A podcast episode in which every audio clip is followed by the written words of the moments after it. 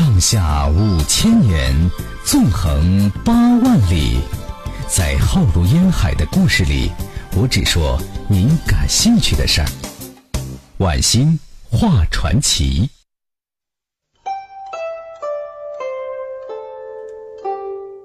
我们接着说呀，稀奇古怪的民国土匪。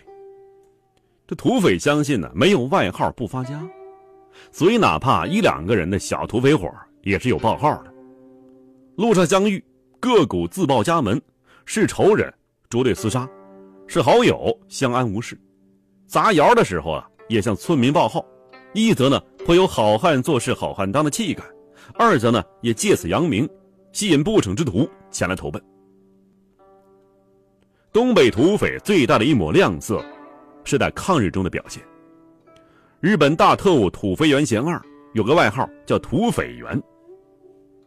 从日俄战争到九一八事变，土肥原贤二长期在东北从事武装土匪、发展土匪的任务，与东北的各地土匪保持着密切交往，向土匪提供大批枪支、金钱，以便关键时候啊派为己用。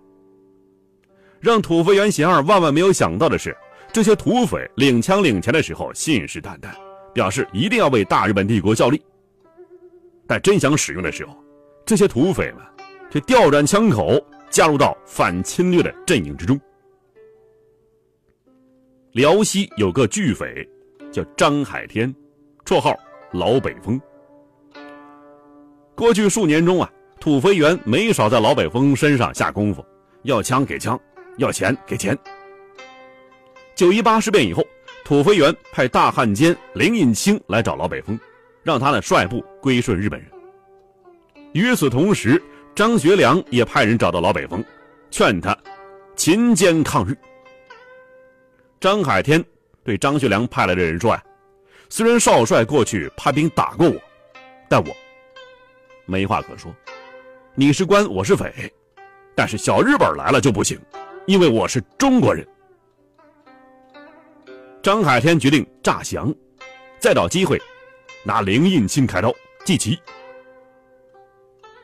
一九三一年十一月三日清晨，天降大雾，张海天突然率部突入林印清盘踞的三道沟，一枪未放，生擒林印清和日本顾问以及伪军两百多人。像老北风啊这样英勇抗击日本侵略者的土匪不在少数。九一八事变之后。抗联部队中也有不少人是绿林出身，很多人呢为抗日献出了自己的生命。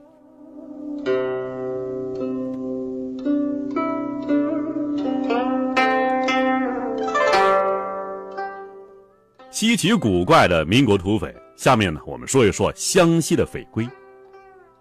民国时期呀，湘西匪患猖獗，仅陈州白虎岭一带就有两伙土匪。岭南的田豹和岭北的马挺虎。这天呢，一队送亲的队伍过岭时候，被岭南的土匪截住了。送亲的一位老者急忙上前，拱手将两卷银元奉上。土匪们呢，眼前一亮。小头目点点头，很满意的说：“呀，看你还挺识相的。行，今天呢，老子的刀就不沾血了。”你回去就说呀，新娘子我们请去做压寨夫人了。慢着，这老者面带怒色呀。久闻豹爷仗义，怎么今天连规矩都不讲了？常言道，留人不留财，留财不留人。你们今天人才都要，岂不坏了规矩？这，这小头目一时语塞，沉吟片刻。忽然呢，他凶相毕露，一声长啸之后，这土匪们迅速散开，将送亲的队伍团团围住。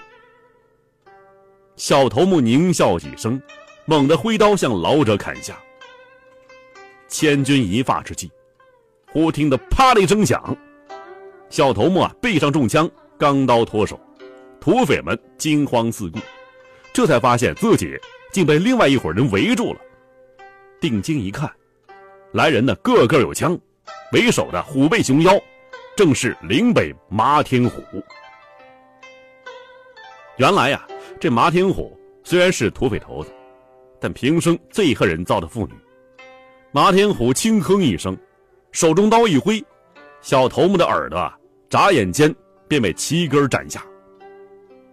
惨叫声中，马田虎手起刀落，不多时，十几只血淋淋的耳朵便掉了一地。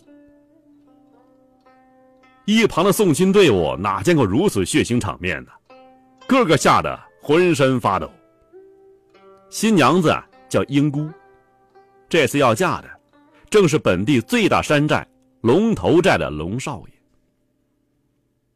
受此惊吓，众人呢赶到山寨的时候，天色已晚了。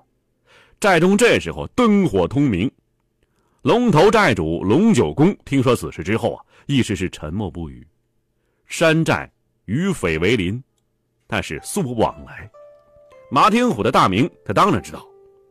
但好在呀，龙头寨人多枪多，这么多年土匪啊从来没有找麻烦，也算是相安无事。九公召集族人开会，宣布他要亲自上山向麻天虎道谢。这话一说呀，大家伙是纷纷反对，因为土匪干的就是抢劫、绑票。你龙九爷送上门去，这不是？送羊入虎口吗？龙九公见儿子也准备反对啊，他瞪了一眼，骂道：“畜生！马天虎虽然是个土匪，但人家救了你婆姨，天大的恩情岂能不报啊？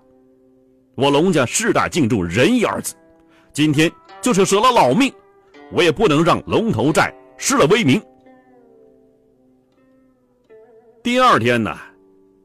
九公果然携带财物进山，临走时留下话说：“倘若自己天黑没有回来，那就是一命抵一命了，不准寨子里的人去寻仇。”湘西呀，那是崇山峻岭，土匪的老巢往往住在绝险之处。千百年来，官兵之所以剿之不尽，就是因为地势缘故。九公这一走。直到太阳落山还不见踪影。龙少爷急了呀，正要集合人马进山，九公却毫发无损的回来了。龙少爷惊讶的问：“呐，爹，您见到马天虎了？他没把你怎么样吧？”九公威严的说：“呀，滴水之恩当涌泉相报。我们所干的是仁义之道，土匪也是人呐。”能把我怎么样啊？饭后，九公又宣布了一件事儿。他说呀：“这马天虎三天之后还将上门回访。”这话一说，顿时炸了锅。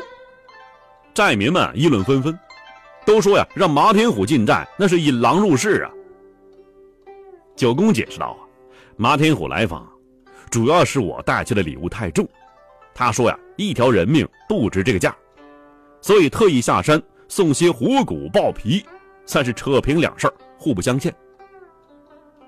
大伙劝道啊，这马天虎杀人不眨眼，是个土匪呀，他会讲什么仁义道德？九公倔强的说：“自古匪有匪道，马天虎如果不讲仁义，他会救英姑，他会放我回来。再者说了。”我龙头寨人多枪多，土匪也未必敢跟我们作对。见公公如此固执，新媳妇英姑啊是暗自担忧。白虎岭上，他亲眼见过马天虎的残暴无情，如今悍匪下山，绝不只是来送几张豹皮的。转眼呢，三天就到了。九公一大早。就大开寨门恭迎马天虎。不多时啊，几匹快马踏尘而来，为首的正是岭北匪首马天虎。寨民们呢，见他只带了几个随身保镖，都松了一口气。马天虎命人取来豹皮献上，九公笑着收下。三杯酒过后，马天虎拱手要走，说道：“这事儿扯平了。”那我另说一声，我想向九公借点东西。好说，好说，请讲。马天虎突然拔枪指向九公说：“兄弟们在山上缺衣少食，还请九公意思意思。”寨民们呐，见情形有变，纷纷推枪上膛。刹那间，百十条枪口一起对准了马天虎。马天虎冷笑几声，说道：“啊，早知道龙头寨枪多，但马某既然来了，就不会空手回去。”双方对峙了几分钟以后啊，龙少爷走上前来，出人意料的说：“呀，寨中财物，我全都转移了。马爷如果不信。”可以叫人随便搜索。我料到马爷，你的人就在寨外，所以不得不防啊。龙少爷说完之后啊，叫人把粮仓全打开了。果然里头啊，无论是粮仓还是货仓，都是空无一物。马天虎见算盘落空了，手中的枪一紧。既然这样，那只好请九公跟我上山一趟。好酒好菜招待几天啦。